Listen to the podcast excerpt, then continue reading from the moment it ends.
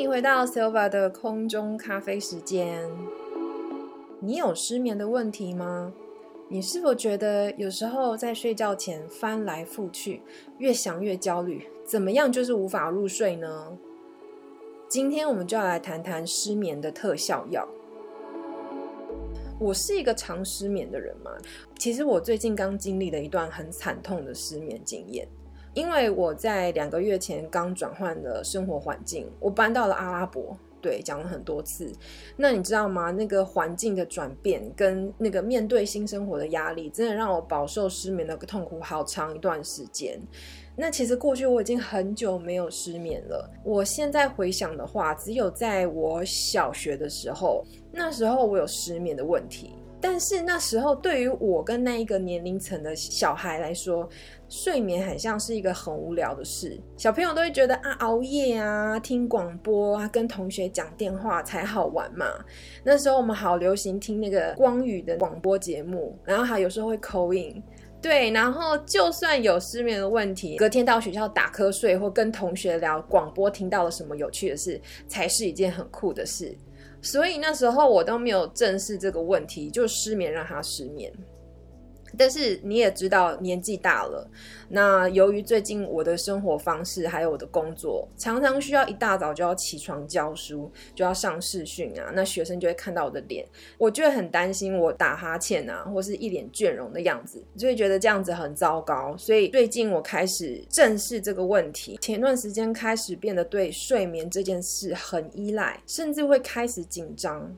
稍微过了应该上床的时间，却没有睡意的时候，我发现我的神经就开始紧绷了。那越来越紧绷的状况之下，变成它是一个恶性的循环。对我就开始提早焦虑等等的。所以啊，我从前一阵子开始就疯狂的爬文，我去看了很多网络文章，有些是人家的经验分享，有些是那种医生啊讲自律神经方面的知识。我今天就要跟大家来分享哪些事是对我没有用、完全没有用的方法，以及最后我是靠哪些的方式去克服失眠。最先要来介绍的是那些对我没用的方法。第一个，我相信你都有听过，那就是数羊。不要笑，就属羊。我真的不晓得为什么这么多人在讲属羊这件事，哎，你知道吗？他就是说，你的你的大脑要去幻想一个草原，然后有一个栅栏嘛，那有一群羊在那边一只一只跨那个栅栏，那每跨过一只，你就要一只羊，两只羊。我跟你说，这个方式超级没有效的，因为对我来说，如果我是要培养想睡觉的心情的话，如果再叫我去幻想那个场景，然后我的记忆还要一直去不断的去记说已经几只羊了，如果我下一只忘了数字或是数错的话，我的压力会瞬间更大。对，这个方法完全没用，对我来说啦，大家参考，然后就看看就好。那第二个方式是。很多文章会告诉你说：“哎，睡不着怎么办呢？你这时候就要从床上跳起来，离开你的卧房，到厨房泡杯茶啊，当然是那种助眠的啦。他会告诉你要喝什么菊花茶，一些安神的茶饮。但这方法其实对我也没什么效。”因为我个人就是很不喜欢肚子胀胀的、饱饱的去睡觉。那如果说我喝了一杯牛奶或什么什么菊花茶的话，我反而会因为我的胃更胀，我还需要就是消磨一段时间，然后再回到床上。可能因为你刚消磨时间做的事情，你又继续在那边想，所以我试过很多次，这样来来回回，我搞到更晚，我还没有睡着。第三个没有用的方法是。看手表，告诉自己很晚了，赶快睡觉。一样，这个方法对我来讲也是没有用，因为它反而会让我更焦虑。因为我只要看着我的手表或时钟，哎呀，越来越晚了，我那个焦虑感是更深的。所以这方法 again 完全没有用。第四个没有用的方法是吃保健品跟中药。我必须要先说，这个方法我相信是有。它的那个医学知识在支撑，当然我不能说它完全无效。对于我那种急性的失眠状态啊，我觉得这个方法对我是没有用的，因为我认为它就算是有效的话，我吃保健品跟中药，它起码是要有一段的时间，它的那些成分啊跟营养素，它才会在你的身体内起作用。那对于说你的失眠问题，如果不是在你的内脏系统，或是说你的身体方面的，也就是说，如果你的的失眠的原因是因为比较精神性的，那我觉得就不太会有效果了。所以吃保健品跟中药也对我来说也绝对不是一个特效药的解决办法。好啦，以上属阳啊。喝安神茶饮啊，告诉自己赶快睡觉啊，吃东西都没有用怎么办呢？那最近我尝试以上都没有效的方法之后，我就开始去看自律神经失调这一块。那我看一些文章啊，他就有去解释说什么叫做自律神经失调。那特别有一块他讲到说，如果你是这一方面的问题呀，神经方面失调问题，那其实有很多潜在压力。是你没有意识到，你不知道的。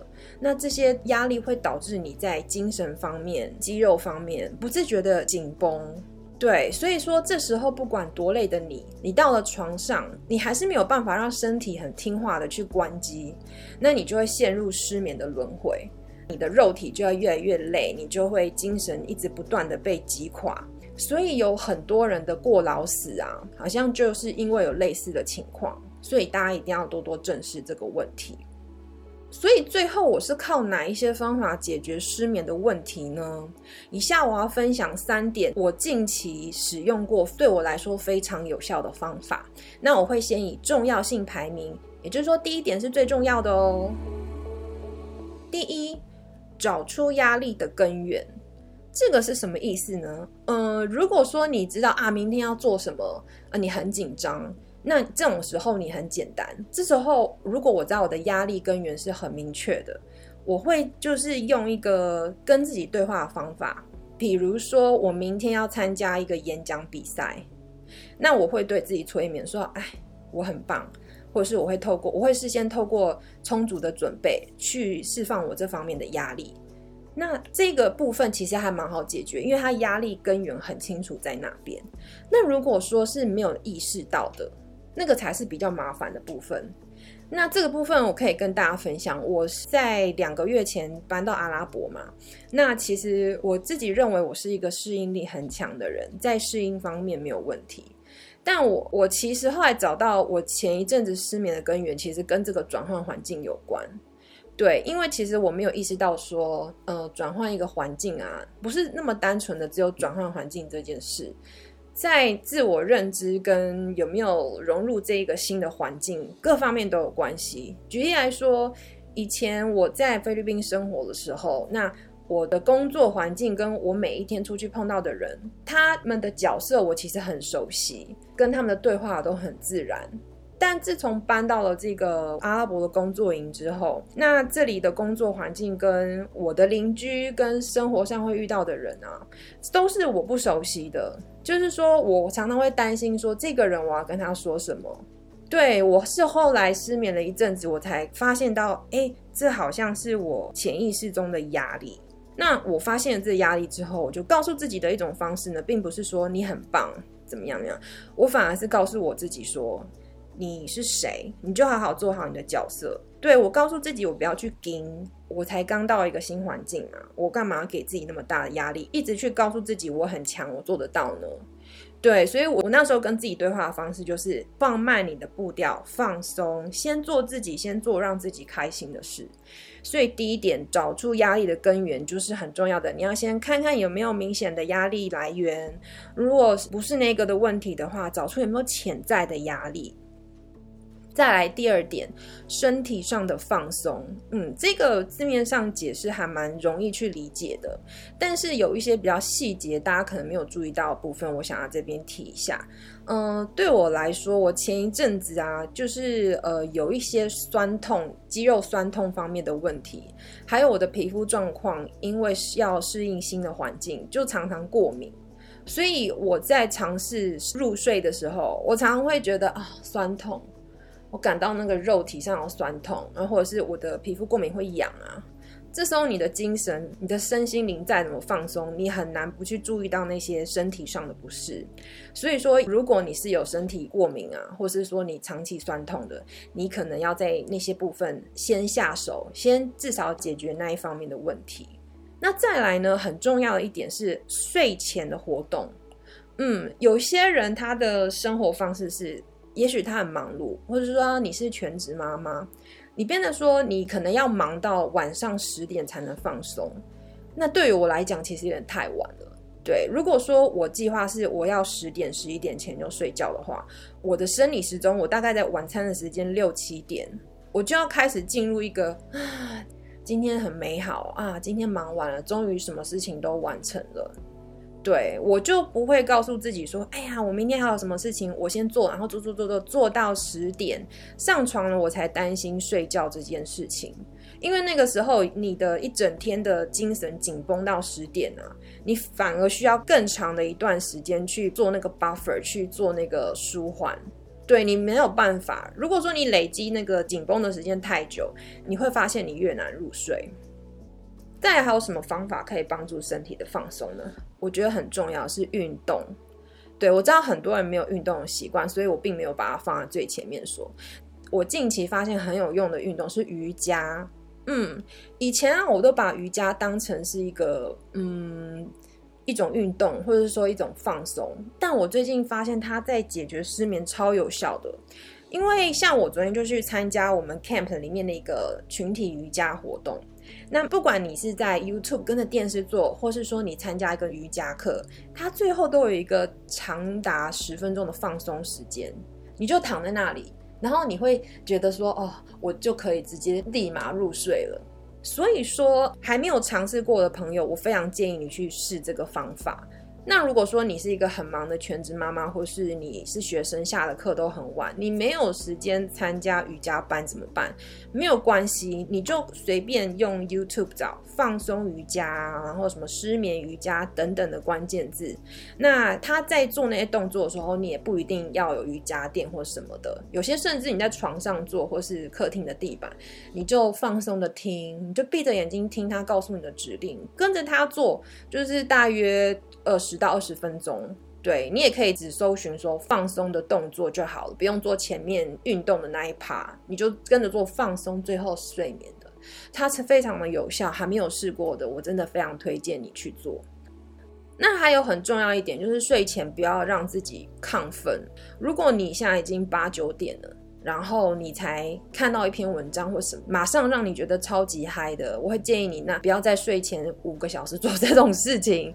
对，尤其是对于那种很容易亢奋的人来说，像我前一阵子在忙架设那个 podcast 的平台，那我就超级亢奋的，有时候忙到睡前，就我就会发现完全无法让我入睡。嗯，那如果你有这样的情况，就是哎。完了完了，我我现在已经九点，我还在亢奋，怎么办呢？没有关系，你回去我的第一点照我刚刚说的步骤做。接下来第三点是什么呢？冥想。在进行这个步骤的时候，你其实已经躺在床上了。那这时候你能做什么呢？如果你做了第一、第二点，你还没有觉得很累的时候，你觉得你的身体啊、你的神经、身心灵各方面都还在还蛮亢奋的时候，这时候你可以干嘛？这边我要分享一个个人的小故事。嗯，我记得我小时候有一次我们去乡下玩，就住在表姐家。那你知道吗？小孩去那种亲戚家过夜是一件很嗨的事，所以那时候我就有失眠了一段时间。那每次啊，我跟表姐一起睡的时候，表姐都会问我说：“哎，小朋友怎么不睡啊？”